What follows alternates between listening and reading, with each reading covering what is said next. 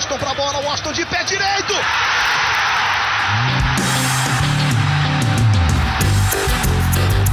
Está entrando no ar o podcast. Sabe de quem? Do Do Flusão, do tricolor das Laranjeiras. É o GE Fluminense.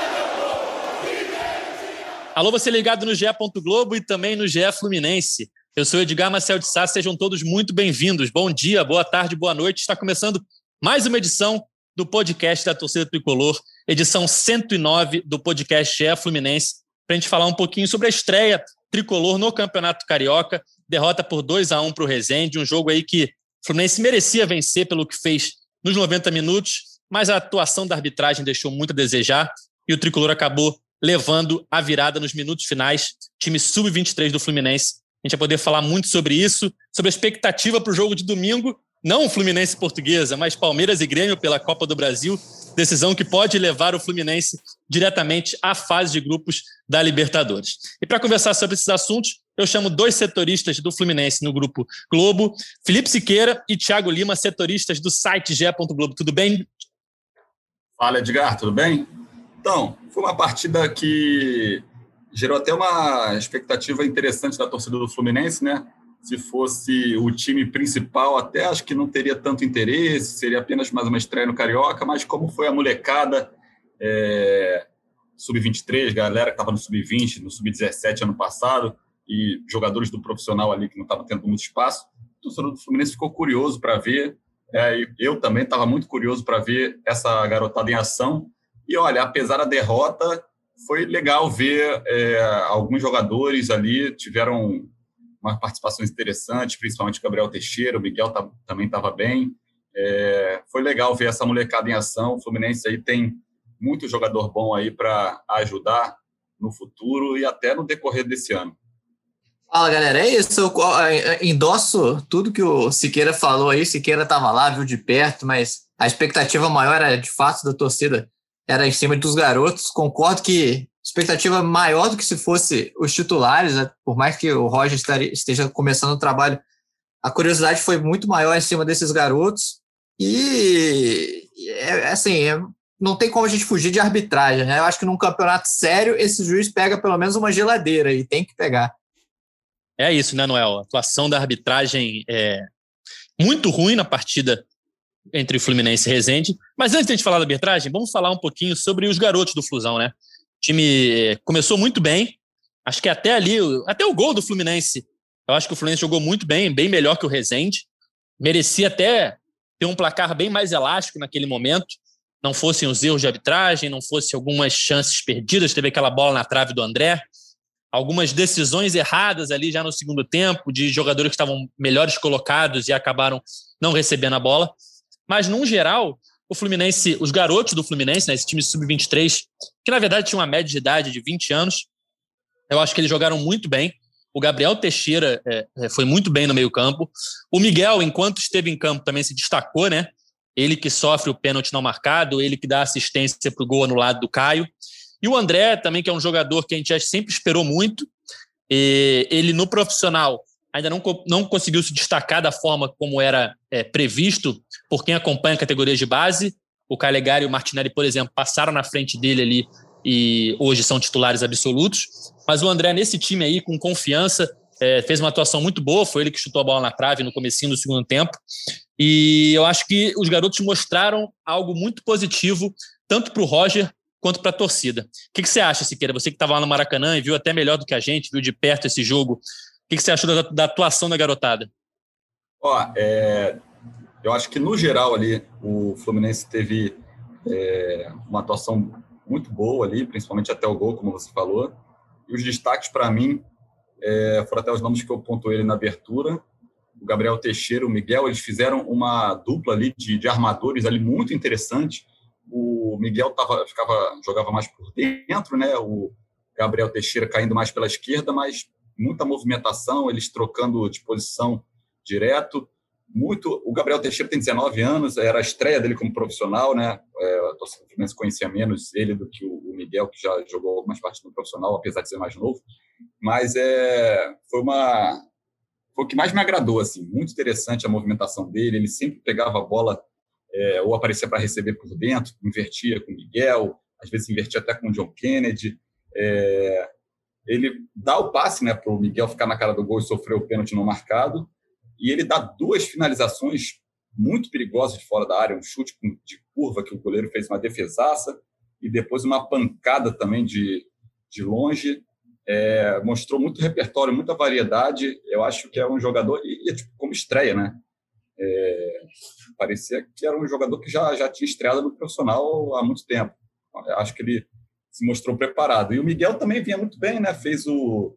Ele deu um passe muito bom para o John Kennedy, que dominou mal e não aproveitou a chance. Tinha, teria sofrido pênalti né, se o árbitro tivesse marcado. E fez o cruzamento para o Caio, né, para o Caio Vinícius no gol mal anulado. Teve muita participação muito boa, mas ele saiu ali no final do, do primeiro tempo. É, eu até reparei, teve um lance, uma, uma jogada pela esquerda que ele perdeu a bola e logo depois ele botou a mão na barriga, falou com o Ailton alguma coisa. Eu falei, cara, está passando mal, está sentindo alguma coisa. E aí o Ailton até falou na coletiva que realmente ele teve um mal-estar ali e não pôde continuar. Uma pena porque ele estava muito bem e é um jogador que, que a torcida do Fluminense gosta muito né, de, é, de ver, quer muito ver. É, além deles, que para mim foram os principais ali, como você falou, o André também mostrou é, que está amadurecendo ali, é um volante com muita qualidade na saída de bola. É, Acho que para mim foram os três principais. O Luan também gostei ali na zaga. É, quer que a gente fale depois quem acabou destoando um pouco? Ou, ou, pode falar, falar já. Pode falar, pode deixa, falar. Deixa eu falar aí primeiro os destaques, depois eu, eu, eu comento aí quem. depois quem você entra com a corneta. É. Noel, e o time acabou sentindo no segundo tempo, né, Noel? Depois do gol, o Fluminense caiu muito de produção. A garotada cansou, né? Cansou, mas é, no, é normal, Edgar. O, é, quem acompanha jogo de base sabe que, que é, é, normal, esses garotos sempre cansam no segundo tempo. É, acho que é falta de experiência, acaba você gastando gás demais no início, você não consegue dosar o suficiente para conseguir manter o ritmo no segundo tempo. É, o próprio Sub-17 do Fluminense, que tinha um timaço, ele sempre sofreu nesses segundos tempos contra o São Paulo e acabou perdendo né, o título da, da Copa do Brasil, da Supercopa Sub-17, porque cansou no segundo tempo. É, então é normal, é algo que precisa ser trabalhado de fato.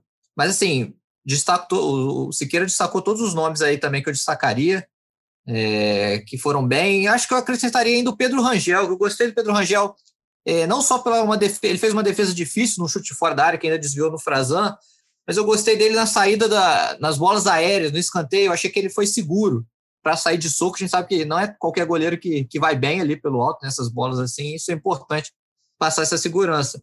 Mas já vou devolver para o Siqueira assim também para falar quem destoou. Eu acho que eu destacaria assim. Tem o Frazan que falhou nos dois gols, foi de fato foi o pior em campo. Mas eu não gostei também do Samuel. Achei que o Samuel foi muito discreto ontem.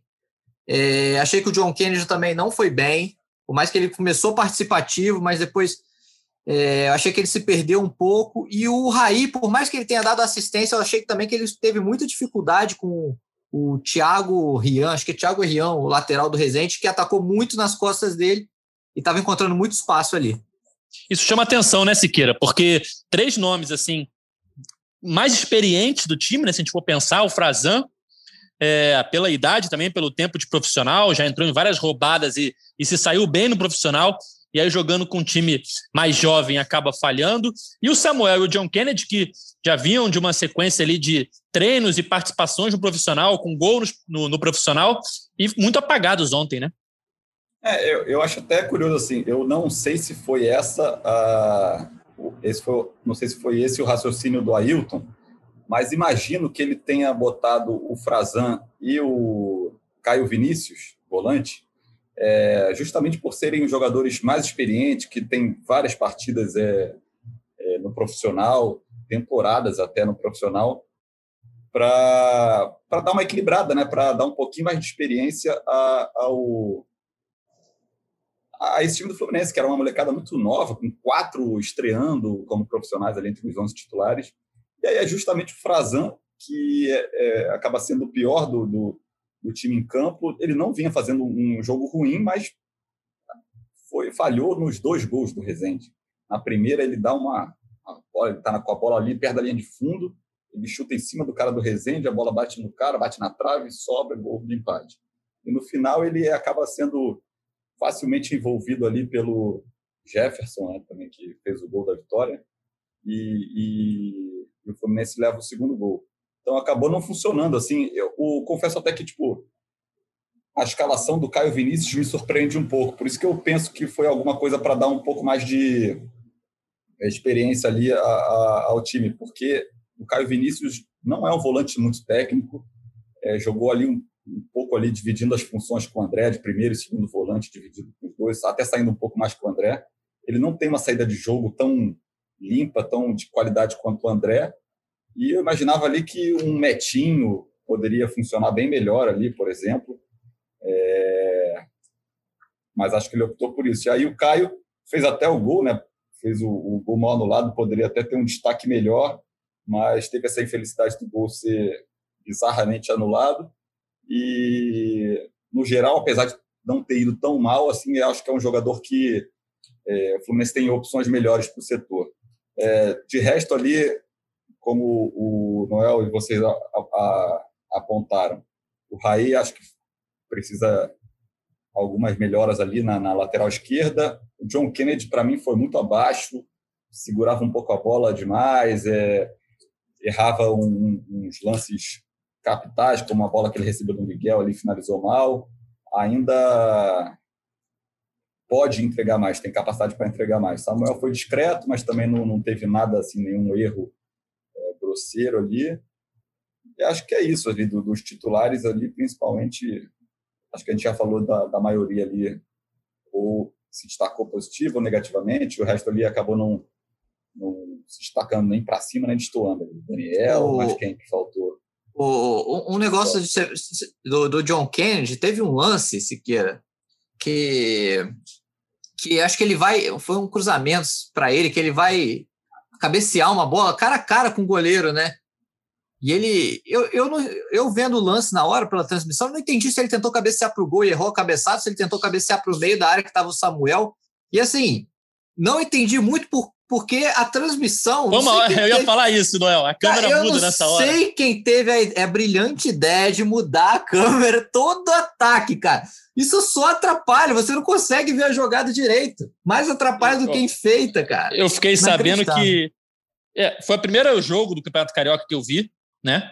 Pra eu também, eu também. Quem te acompanha o Fluminense e para fazer o podcast, enfim. E me surpreendeu muito essas mudanças de câmeras, assim, que a gente não está acostumado, né? E não falo nem de transmissões da Globo, não, transmissões que a gente vê no mundo inteiro. No né? mundo inteiro, claro. No mundo inteiro, Copa do Mundo, Champions League, é sempre aquela câmera principal, né, que a gente chama de câmera 1, e nos replays aí mostra esse, esses outros ângulos. Não durante a jogada. Cruza a bola e muda a câmera, você fica perdido, você perde a questão de profundidade, né? E parece que é uma, é uma tentativa de, de mudar um pouco o conceito, de sair um pouco do que consideram é, transmissões quadradas e tal. Enfim, eu acho que vai demorar muito tempo para a gente se adaptar. Eu não sei nem se a gente vai conseguir se adaptar, porque é eu muito estranho. você perde não. a noção de profundidade, você não sabe, nessa hora exatamente do que o Noel está contando, esse cruzamento, você não entendeu o que aconteceu, né? Você fala assim, para onde a bola é. foi? você fica sem saber onde é que tá o gol direito, assim. Enfim, é, é bem complicado é, é, essa questão aí. Eu não acompanhei, né? Eu, a minha visão era a única lá que eu é, tava, sua visão era, estádio, era... Só tinha uma visão. O problema é que a... aí a gente não tinha replay ali, aí eu ficava mais na apreensão inicial ali, o lance do impedimento. É... Aí depois eu soube lá que no replay 200 jogadores davam condição. O pênalti ali ao vivo eu, eu achei claro o pênalti também. A gente pode Daqui a pouco a gente vai falar mais. É, antes Mas de é... falar de arbitragem, só terminar aqui é, falando dos jogadores, um que a gente esqueceu de citar, que eu acho que entrou muito bem também no lugar do Miguel, foi o Kaique, né? Faltou um pouquinho de tranquilidade em certos momentos, principalmente na finalização, mas ele entrou bem, dando opção, driblando. É mais um jogador aí muito promissor do Fluminense, né? É, o Kaique, é, ele, ele entrou ali no fim do, do primeiro tempo, no lugar do Miguel.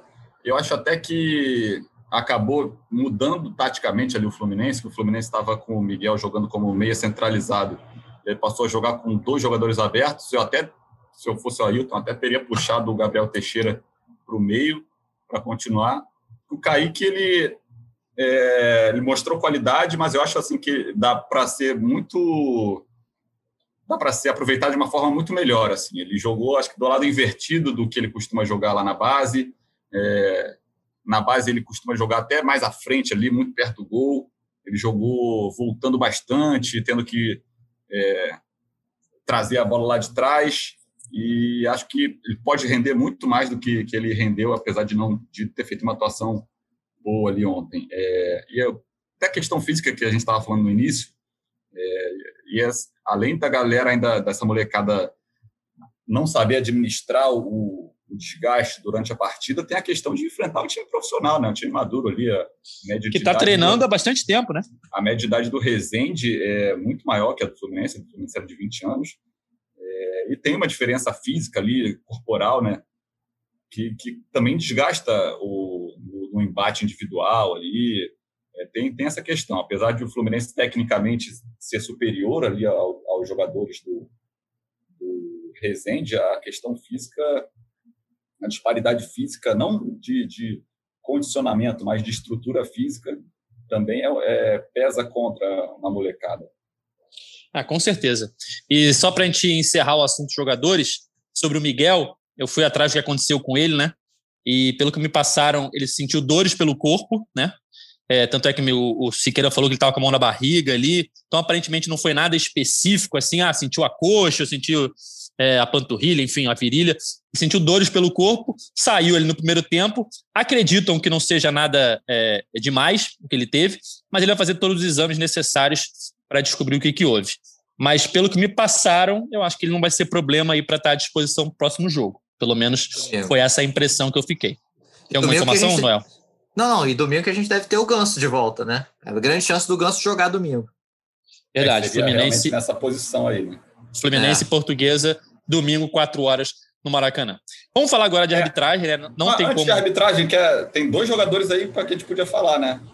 Pode falar, o... Siqueira recordista aí do mais jovem, não sei se você parou aí para depois. Verdade, não verdade. O Arthur, né? Bateu o, o recorde Alex... Miguel. E o Alexandre Jesus, que também deve, pode ter batido algum recorde aí de gol mais rápido de um estreante aí. É. Verdade. O Arthur bateu o recorde do Miguel, que era um recorde de 2019, agora recente, quando o Miguel estreou pelo Fluminense. Se eu não me engano, aquele Fluminense Cruzeiro da Copa do Brasil. Isso, isso Foi mesmo. quando o Miguel se tornou o jogador mais jovem a vestir a camisa do Fluminense na era profissional. E agora o Arthur bate esse recorde do Miguel Arthur, que recém completou 16 anos. E o Alexandre, que veio do Cruzeiro para o Sub-23, né, não veio nem para a base, para o Sub-23, entrou ontem e segundos depois fez o seu primeiro gol com a camisa do Fluminense. Provavelmente também é um recorde, a gente tem que apurar ainda aí junto ao clube. É, se for o jogador que mais rápido a marcar um gol pelo Fluminense ou mais rápido a marcar um gol pelo Fluminense em sua estreia, mas com certeza também aquele gol relâmpago ali do Alexandre é, deve ter sido algum, algum recorde na história do clube. É, e agora, tendo que falar sobre arbitragem, né, não tem como, depois da partida de ontem, que com 20 minutos o Fluminense já tinha sido é, prejudicado duas vezes, né? Aquele pênalti do Miguel, é, eu só consigo usar a palavra escandaloso, porque é inacreditável o que aconteceu. Ele recebe, tira do goleiro, o goleiro se joga em cima dele. Qualquer imagem, é claro a penalidade, e o juiz mandou o jogo seguir.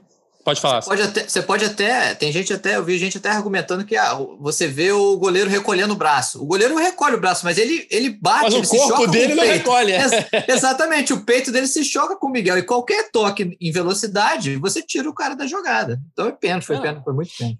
Exatamente. E o impedimento que, como o Siqueira já bem disse, tinham três jogadores dando condição, fora o goleiro, né? O goleiro não tô nem contando, porque o goleiro sempre tá lá, né? Sempre não, mas 99% das vezes o goleiro é um dos jogadores que dá condição, porque a regra diz que precisam ter dois jogadores dando condição. O goleiro e mais um, né, normalmente. O goleiro estava lá e tinha umas três ali junto com o Caio e dando condição para o Caio. E inacreditavelmente o gol é anulado, sendo que o bandeirinha corre para o meio, o juiz aponta para o meio e acontece alguma coisa que ninguém sabe o que é, que o gol é anulado, né, Siqueira? Você conseguiu entender lá na hora?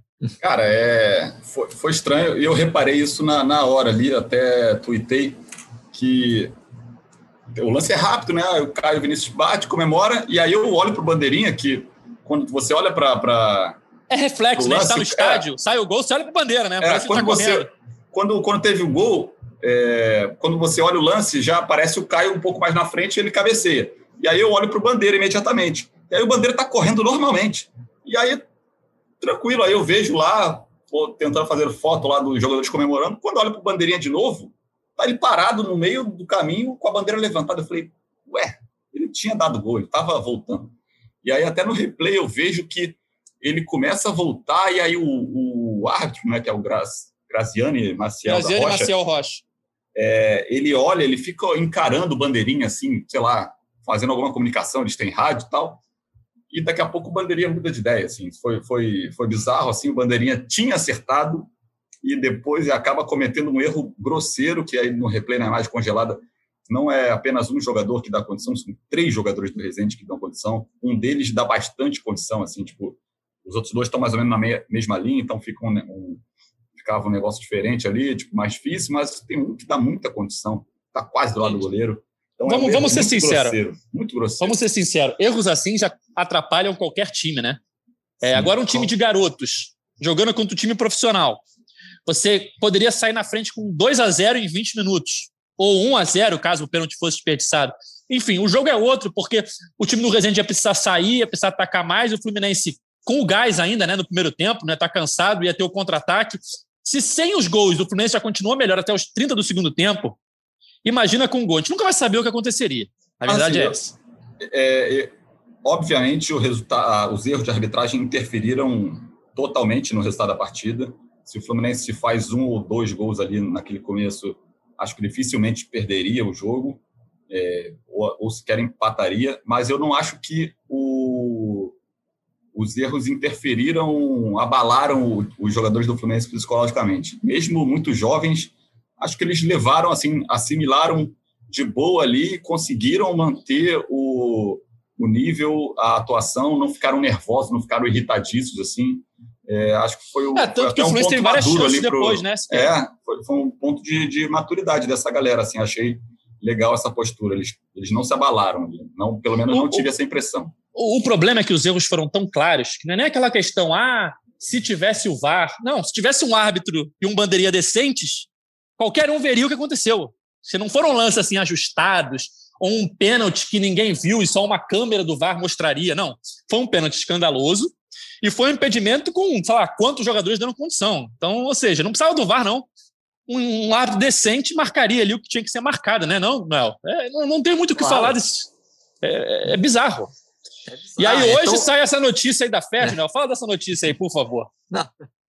É tão bizarro que a FED teve que marcar, convocar o Fluminense para uma reunião para para juntar o árbitro ali, para dar explicação. Não vai, não vai explicar o quê, na verdade, né? Eu, vai falar eu, o quê? Eu, Olha só. Eu, é, eu fico, cara, eu pagaria mil reais para ir numa reunião dessa aí para ouvir. Que que eles, qual é a explicação que vão dar para o Fluminense? Aí, cara? Qual, qual vai Noel, ser a cara Noel, de pau? Noel tá ganhando bem, hein? Tá gastando milzinho sem bobeira. ah, isso. Sair no meio da é. pandemia para ir lá na FERJ ver uma reunião. Porra, cara. Mas, mas é o seguinte, eu acho que essa reunião acho que é, é até um modo que a Ferg está tentando ali de não voltar a esquentar as coisas entre Fluminense, né?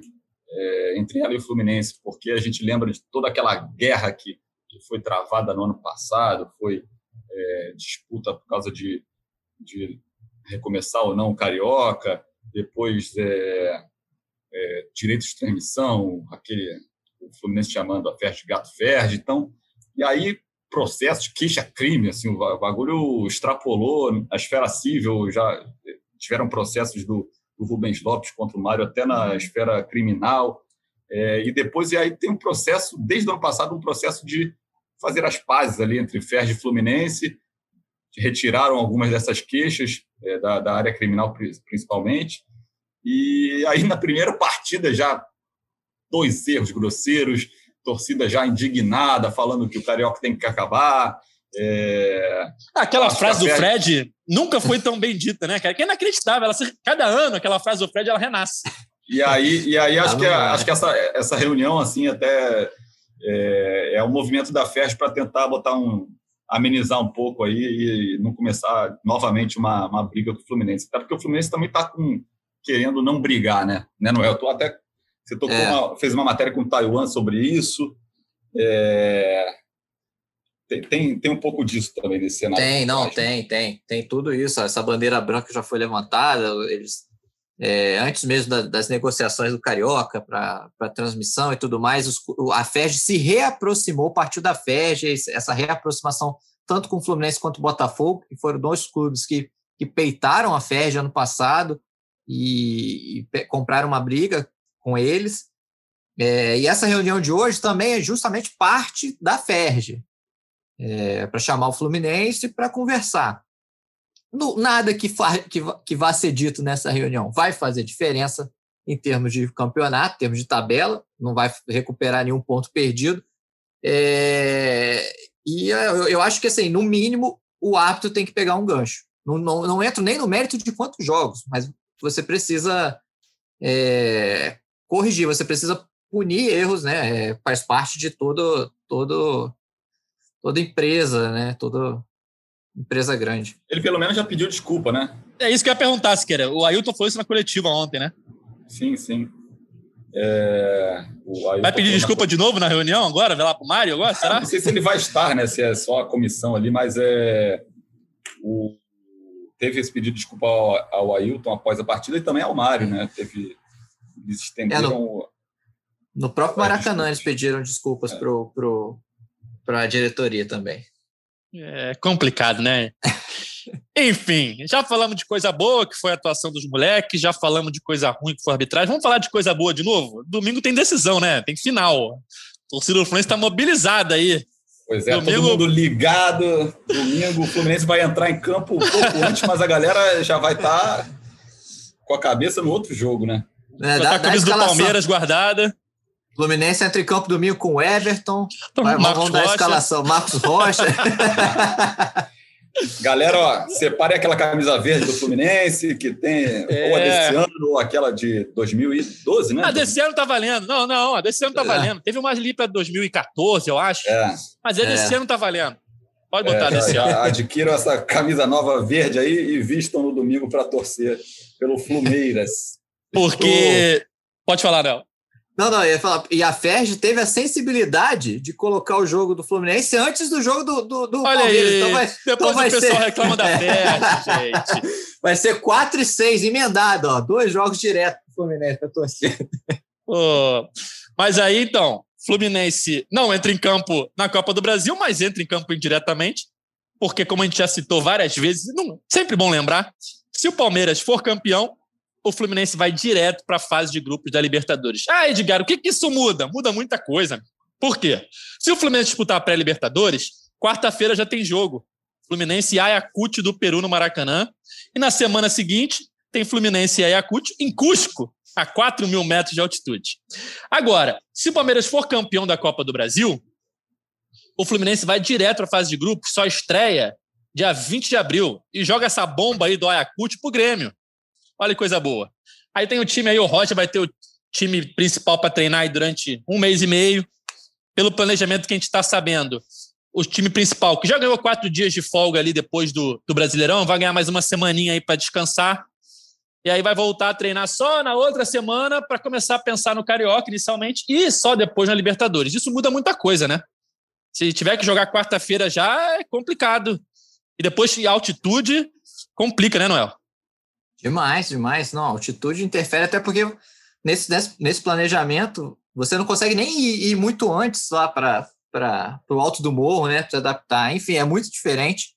É, eu acho que e, e- e indo direto para a fase de grupos, o Roger também ganha tempo para fazer, usar o Carioca como teste, né? Você pega os jogos do Carioca e começa a fazer, botar o time para rodar, fazer adaptações para você ver na prática né? Já, já diria o saudoso não sei quem, jogo é jogo, treino é treino.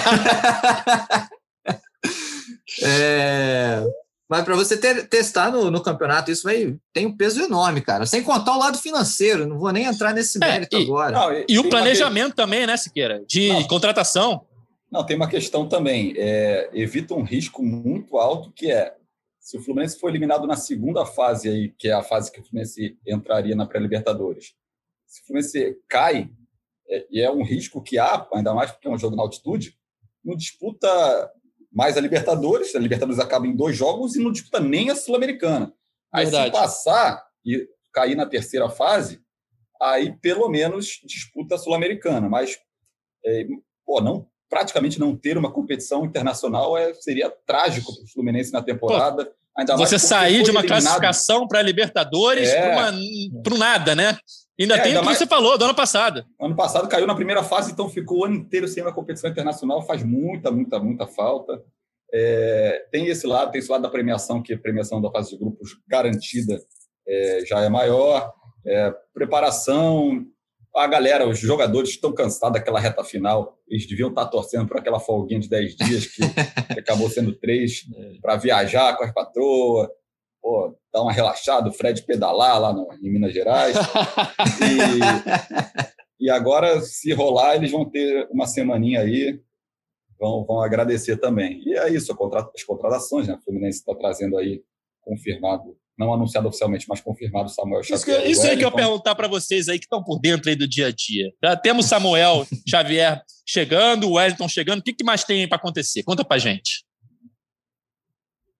Então, é, esses nomes estão certos, né? Eles não foram anunciados oficialmente, mas eles é, já acertaram, já assinaram, chegaram até já a treinar. Tem, tem gente já participando ali, já indo ao CT. É, de outros nomes, assim, a gente está correndo atrás tentou o David Duarte, mas não é uma negociação simples, porque ele tem contrato com, com o Goiás, zagueiro, né? É, o caso do Samuel Xavier e do Wellington são jogadores que terminavam seus contratos com seus clubes, então o Fluminense conseguiu trazer. O Goiás teria que amarrar alguma coisa de, de sei lá, o Fluminense traz, se ele for vendido, o Goiás é, recebe alguma coisa ou vem por empréstimo. Tem essa questão. Mas o Fluminense está procurando Tá procurando um zagueiro ali para completar o elenco. É, e também ataque de outras frentes ali. Está de olho no mercado, principalmente para mais um nome ali pelo lado do ataque, um nome pelo para centroavante ali para substituir o Fred se precisar. É, o Fluminense tinha é, no final do ano passado estava planejando trazer um lateral esquerdo, buscar no mercado um lateral esquerdo, só que o Egídio volta bem, e aí retoma a confiança ali da comissão técnica, e aí acho que o Fluminense tira um pouco o pé das buscas para a lateral esquerda. É, é isso. Eu acho que, que o Fluminense também está muito esperando esperando esse jogo de domingo para saber se vai direto para a fase de grupos ou não. Porque se for direto para a fase de grupos, aí ele vai ter mais tempo para buscar reforço no mercado e tal porque com foco de jogar pré-Libertadores agora, nem adianta você buscar um reforço agora, porque ele não vai conseguir jogar. Então, acho é. que o Fluminense também está esperando isso. É, faz parte até do planejamento da carreira das pessoas, né? De, de disputar uma Libertadores. Então. Sim, ganha, tu ganha muito. Você ganha um poder de barganha grande, né? Para você ir no mercado. Sim, sim. Importantíssimo. É, Por isso que esse jogo aí já começa por enquanto é o jogo mais importante da temporada, esse jogo aí. Mas, mas, é, a primeira final, a primeira final. A primeira final da temporada 2021 para o Fluminense é. O Fluminense não vai estar em campo. Mas a torcida vai estar, vai, já sabe para quem torcer, né? O Palmeiras saiu na frente e vai jogar em casa, né? Tem que garantir o título. Confirma o título aí. O Dinho tem caminhado aí no outro jogo, hein? Per perdeu muito gol, né? Nossa. Mas o, o Fluminense, Fluminense já está experiente em classificações sem entrar em campo, rapaz. A, a classificação para a Libertadores foi sem entrar em campo também. Verdade. Só jogava o Flamengo ganhando do Corinthians. É. Então dá para repetir domingo aí, torcer pelo título do Palmeiras, para o Fluminense ter essa tranquilidade aí de só entrar na Libertadores em abril, dia 20 de abril, que é quando está marcada o início da fase de grupos. Os jogadores teriam um pouquinho mais de férias e a diretoria ter tempo para contratar e reforçar o elenco, visando o principal objetivo da temporada 2021. Não é isso, galera? Quer Edgar, falar alguma coisa, Noel? Pode falar. Antes, você... antes, da gente, antes da gente partir para o encerramento, eu queria levantar um assunto aqui rápido para debate. caramba. Vamos embora, pode falar. O que, que, que vocês acharam do comentário do Ailton sobre Marcos Paulo na coletiva? Fala aí, Siqueira. Eu achei que foi. O comentário que ele falou, perguntaram sobre Marcos Paulo e Ganso, né? De de vai ser aproveitado e tal. Aí sobre o Ganso ele falou, falou bem do Ganso, falou que conta com ele e tal. E sobre Marcos Paulo ele falou, não quero nem comentar. foi muito assim, tipo. Tá. Jogou a bola ali para a diretoria, falou: ó, é um indício ali de que tá difícil aí ter resolução nesse caso do Marcos Paulo. É, é um indício de que ele queria utilizar o Marcos Paulo ontem. Exatamente. E, eu, e aparentemente o Marcos Paulo não ficou muito feliz com isso, né? Porque para ele falar sim. isso, não quero nem comentar. Eu tô falando assim, eu não sei o que aconteceu. Tô analisando o que ele disse. Não, o Marcos Paulo ele... já estava treinando entre os titulares. Né? Exatamente. Sim, exatamente. Ou seja, ele não estava nem relacionado. Pro Ailton falar isso, aconteceu alguma coisa. Enfim. É, o, é clima... o que o Mário tinha falado, né? Que o, é. Fluminense estava negociando com o Atlético de Madrid uma taxa Sim. de vitrine se o Sim. Marcos Paulo fosse utilizado. Sim. Pelo que eu entendo, ah, não rolou isso ainda, e aí o Fluminense não vai utilizar enquanto não, não, não rolar esse. É, esse eu, acho que, eu, acho, eu acho e que acho difícil fosse... rolar isso acontecer. Não, tudo bem, mas eu acho que se fosse culpa do Atlético de Madrid ou alguma culpa burocrática, eu não sei se o Ailton falaria isso. Acho que, eu acho que, eu acho que foi alguma coisa, coisa, por parte do jogador, não. Acho que foi é, porque ele é, foi uma ordem de cima de não utilizar e ele não pôde utilizar. Ah, pode ser. Ele, mas aparentemente ele está chateado com alguém ou com alguma coisa. Não, não vi não muito nesse sentido, não. Vi mais assim de falar, okay, isso não compete a mim. Aí, é, aí ele falaria isso. Pode ser. Ele falou, eu não quero nem falar, eu acho que é um pouquinho diferente. Mas enfim. Mais um Mas, daqueles enfim, assuntos é. complicados que o Fluminense se envolve, um jogador que tinha tudo para dar um retorno financeiro e o Fluminense consegue perder ele de graça. Mais um, né? Não é o primeiro. Enfim, vamos chegando ao fim da edição 109 do podcast GE Fluminense, o podcast da torcida tricolor. Lembrando que você pode sempre acompanhar as nossas edições, as novas e as antigas, nas principais plataformas de áudio. E a gente volta na segunda-feira para falar se o Fluminense está na fase de grupo da Libertadores, que é isso que a galera quer saber, né? e também falar de Fluminense Portuguesa, segunda rodada do Campeonato Carioca. A, Valeu, a galera. Preliminar, Edgar. Preliminar, preliminar, é de, preliminar de Palmeiras e Grêmio, grande final da Copa do Brasil. Torcida tricolor vestida de verde nesse jogão de domingo. Valeu, galera. Esse Copa podcast... do Brasil, não é, não, é final da Copa do Brasil, não. É a decisão de uma vaga direta na fase de grupo. É isso. Detalhe, título aí da Copa do Brasil, detalhe. É isso aí, galera. Valeu, Siqueira. Valeu, Noel. Obrigado pela participação mais uma vez. Valeu, valeu, Edgar. Até a próxima. E vamos lá, segunda-feira, classificado direto para a fase de grupo. Vamos, a gente vai estar falando sobre isso. Valeu, valeu, gente. Valeu, Siqueira, Edgar. O saldo ontem foi positivo também. E agora, antes da final também, a gente aguardar aí qual, quantos jogos o árbitro Graziani vai pegar de gancho. É isso aí, galera. Esse podcast tem a edição de Juliana Sá, a coordenação de Rafael Barros e a gerência de André Amaral. Segunda-feira a gente está de volta. Valeu, tchau!